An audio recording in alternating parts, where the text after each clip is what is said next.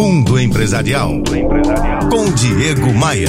Oferecimento RH Vendas. Recrutamento e seleção de vendedores. rhvendas.com.br. Tenho falado esses dias sobre as práticas e atitudes que separam de forma significativa um gestor bom de um gestor ruim, e isso tem causado uma certa polêmica.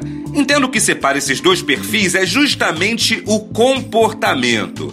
Quer ver só? Líder de verdade assume a responsabilidade. Infelizmente, é muito comum ver um líder com um alto nível de ego levar todo o crédito quando uma decisão funciona bem. Mas quando uma decisão se revela equivocada, ele pode não ser encontrado, não tem nada a dizer ou culpa alguma outra pessoa por suas falhas. Um verdadeiro líder, por outro lado, aceita a responsabilidade. Quando necessário, ele é capaz de dizer: Eu estava errado, eu sinto muito, vamos melhorar. Para ser um gestor de sucesso é preciso saber enterrar o próprio ego. Tem sucesso aquele que é um produtor de estrelas e não a estrela em si. Como especialista do assunto, eu tenho catalogado e me dedicado incansavelmente a conhecer o que constrói e o que destrói uma empresa. E posso assegurar: sucesso ou fracasso está muito relacionado ao estilo de gestão, não só do dono, mas também do gerente, do diretor, do supervisor. Diego Maia.com.br